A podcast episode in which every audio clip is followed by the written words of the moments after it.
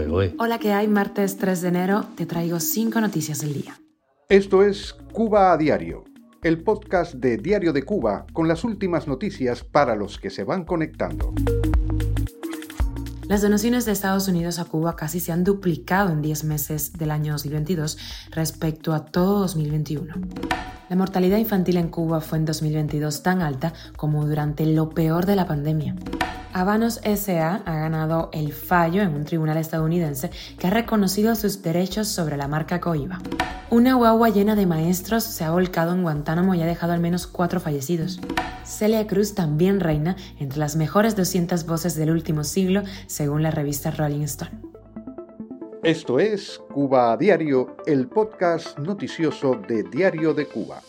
Las donaciones de Estados Unidos a Cuba casi se han duplicado en 10 meses del año 2022 respecto a todo 2021. Sumaron más de 21 millones de dólares entre enero y octubre de 2022. Solo durante el décimo mes del año recién finalizado sumaron envíos por valor de 4 millones 800 mil dólares. Como es habitual, las compras de Cuba en Estados Unidos están compuestas mayormente por carne de pollo congelada, a la que se sumó en octubre carne de bovino y cerdo, harina de trigo, café, jugos de vegetales, cerveza, bebidas no alcohólicas, desodorantes, jabón. Ni las autoridades ni la prensa oficial hacen mención a este intercambio comercial. La mortalidad infantil en Cuba fue en 2022 tan alta como durante lo peor de la pandemia. El Ministerio de Salud Pública de Cuba reportó en 2022 una tasa de mortalidad infantil de 7,5 por cada mil nacidos vivos. Si bien el incremento en 2021 fue achacado a los efectos de la pandemia de COVID-19, en esta ocasión las autoridades no tienen una explicación. De acuerdo con una nota oficial, al cierre del 2022 hubo en Cuba 95.400 nacidos vivos, 3.000 694 menos que en 2021, lo cual confirma además la disminución de los nacimientos, mientras el gobierno habla de estimular la natalidad en el país.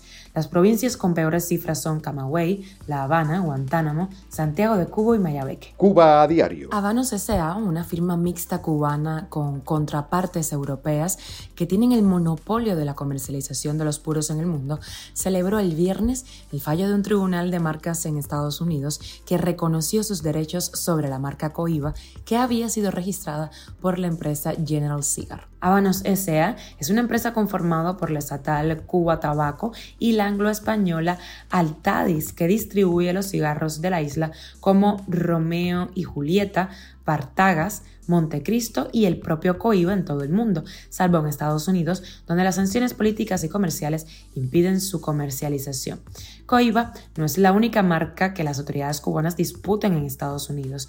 Debido a las sanciones que impiden comercializar los productos cubanos en ese país, algunas empresas buscan resquicios legales para conseguir la propiedad, tal como sucedió con el Ron Habana Club, que también lleva décadas en litigio y un ómnibus de la empresa estatal Transtour cargado de maestros que se dirigían a La Habana se volcó en el kilómetro 4 de la autopista nacional en Guantánamo y dejó cuatro fallecidos y 28 heridos de las 32 personas que viajaban en ese vehículo. De los hospitalizados en Guantánamo hay cuatro con peligro para la vida. Estaremos muy pendientes de esa noticia. El nuevo accidente masivo se produce a horas de otro similar en Pinar del Río, en donde 11 personas resultaron heridas, días después de que un tercero en los Araos, en Matanzas, provocaron la muerte a cinco personas y dejar a 51 lesionados. Al mencionar los accidentes de tránsito, las autoridades cubanas suelen evitar incluir el estado penoso de las carreteras de la isla, incluyendo la propia carretera central y la autopista nacional, y también el deterioro de los vehículos. Cuba a diario. Y la cantante cubana Celia Cruz, la reina de la salsa, se ubicó en el puesto 18 entre los 200 mejores cantantes de los últimos 100 años, una lista publicada por la revista especializada Rolling Stone. Celia Cruz es la intérprete latina mejor ubicada en esta selección, según la selección que ha colocado a la guarachera de Cuba entre Elvis Presley y Frank Sinatra puedes escuchar mucho de la historia de vida de Celia Cruz en su voz, a menudo evocando el llamado de los vendedores ambulantes y el poder de las canciones anteras afrocubanas de su infancia. Aunque Celia Cruz saltó a la fama en Cuba, se convirtió en una estrella en la ciudad de Nueva York. Y con la extra viajamos a China. El gobierno de ese país ha condenado la imposición de test de COVID por parte de una docena de países a los viajeros procedentes de China, advirtiendo de que podrían tomar contramedidas en represalia.